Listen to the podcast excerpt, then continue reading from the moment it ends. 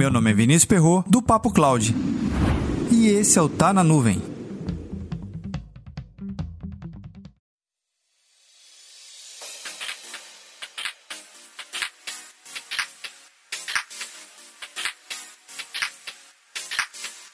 Ei, psiu.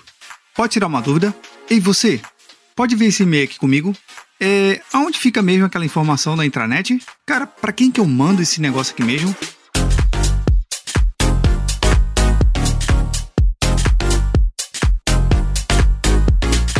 Geralmente a gente é interrompido várias vezes ao longo do dia e no nosso trabalho não é diferente. São notificações de mensagens, notificações de e-mail no celular, um monte de coisa pipocando na nossa tela e em várias telas que a gente está logado e está com a nossa presença digital. Mas como é que a gente consegue administrar tanto tempo de interrupção?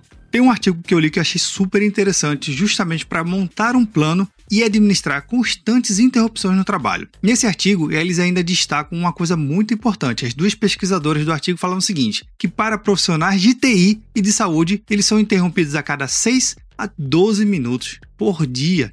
É muita interrupção, na é verdade. Trazendo esse mesmo cenário de interrupções para projetos de computação em nuvem, nós temos um agravante muito maior, que é o seguinte: projetos em nuvem, quando iniciado, ele já é cobrado imediatamente. Aquele famoso taxímetro. Entrou, ligou. Ligou, já está pagando. Lembre-se disso. Então, a partir do momento que você tem inúmeras interrupções, imagine você configurando um ambiente de alta disponibilidade ou até mesmo um cluster de always on ou qualquer outra configuração que você precisa terminar para começar a entrar em produção, homologação ou teste.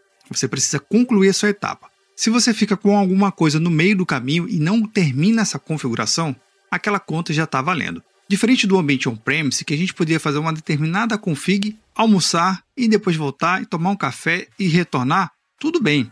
Em ambiente on-premise até que permitia isso, mas em ambiente em nuvem não. A partir do momento que eu faço as minhas configurações, eu tenho que levar em consideração que existem outros elementos que já estão sendo contabilizados. Pode ser um balanceamento de carga, um IP público sendo dinâmico ou fixo, ou qualquer outra configuração, até mesmo um agente de monitoramento, ele precisa ser concluído o quanto antes. Então pense bem, quando você começar a fazer seus projetos de computação em nuvem, tente entrar de foco 100% nesse projeto e evite ao máximo as interrupções.